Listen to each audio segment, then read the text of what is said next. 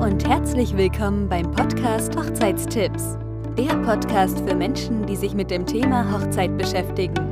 Hier gibt es Tipps, Ideen und Trends für deine Hochzeitsplanung und deinen Hochzeitstag. Und hier ist dein Experte, Daniel Contratio, der Hochzeitsfotograf. Herzlich willkommen zu einer neuen Folge Hochzeitstipps. Passend zur Jahreszeit geht es heute auch um das Thema Winterhochzeit und ich bin echt gespannt, was ihr denkt, wie viele Paare im Winter heiraten. Ihr könnt das mir nachher mal kommentieren, mir mal E-Mails schreiben, was ihr so gedacht habt. Klar, der Monat Mai bis September heiraten die meisten, aber im Winter sind es immerhin noch 3% Paare, die heiraten laut Statistik. Das hätte ich jetzt auch nicht gedacht. Also ich bin echt mal gespannt, was ihr so gedacht habt. Äh, schickt mir das ruhig und äh, ja, bin echt gespannt. Heute haue ich auch noch drei große Vorteile für euch raus, die für eine Winterhochzeit sprechen. Fangen wir ganz entspannt mit dem ersten Riesenvorteil äh, so einer Winterhochzeit an.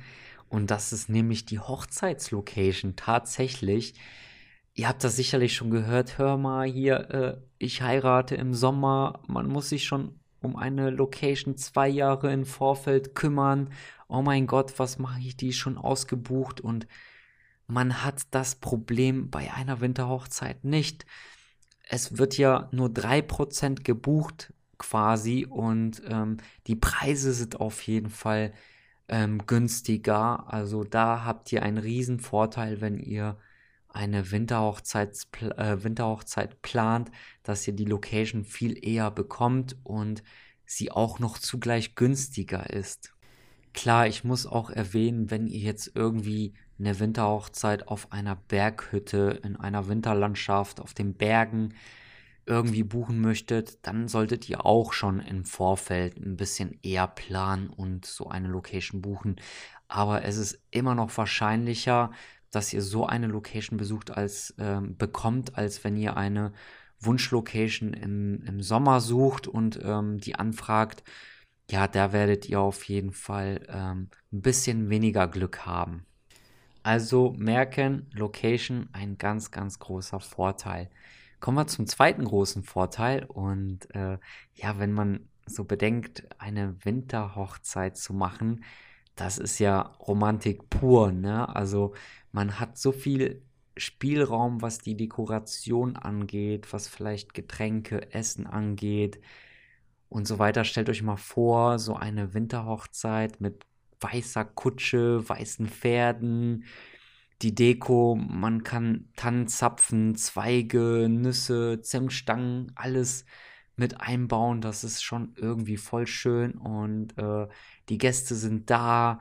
Es gibt Glühwein und äh, also man kann sich das wirklich so vorstellen. Man steht auf dem Weihnachtsmarkt, trinkt Glühwein mit den Freunden und wie da dieses, diese, ja, diese Harmonie und Romantik da ist. Also ich kann mir echt nichts Besseres vorstellen, das auf einer Hochzeit zu haben mich würde echt mal interessieren, wie ihr so darüber denkt. Könnt ihr mir gerne schreiben.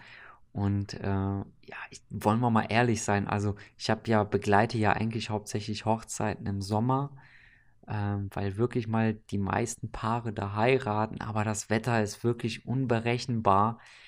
Und es kann natürlich auch sein, dass im Sommer richtig heiß ist. Das hatten wir ja auch schon in Folgen davor. Oder halt, dass es regnet, man kann das auch nicht irgendwie vorhersehen.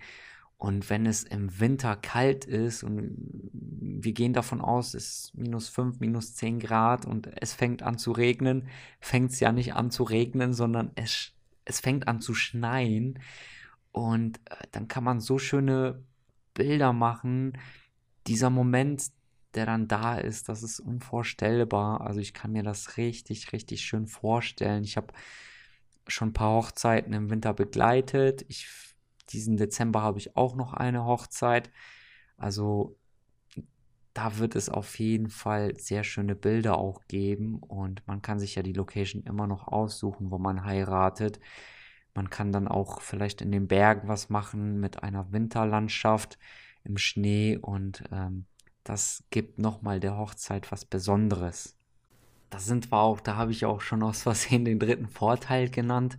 Also besondere Bilder, klar, also ja, der Wahnsinn. Also ich stelle mir so als Hochzeitsfotograf vor, man heiratet in einer Winterlandschaft, in den Bergen, man mietet sich wirklich so eine, so eine Hütte und die Gäste sind da, dieser Ausblick auf die Berge und dann fängt es an vielleicht noch zu schneien.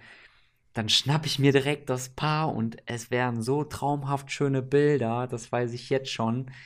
Und ähm, das ist halt wirklich was Besonderes, ne? Und man hat so viel, das ist total romantisch, also das ist ein richtig, richtig großer Vorteil, also eine romantische Hochzeit ähm, zu machen und ähm, sich die Location wirklich auszuwählen.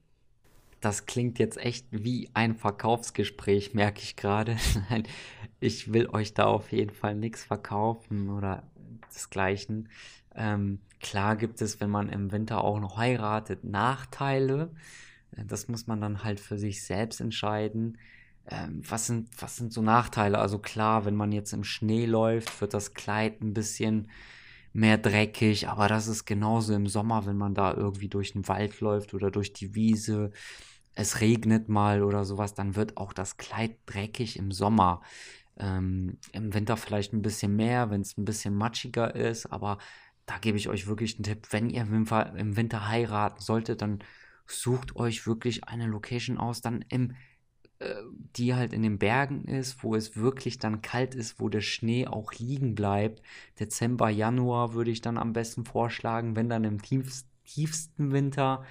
Also das solltet ihr schon auf jeden Fall machen.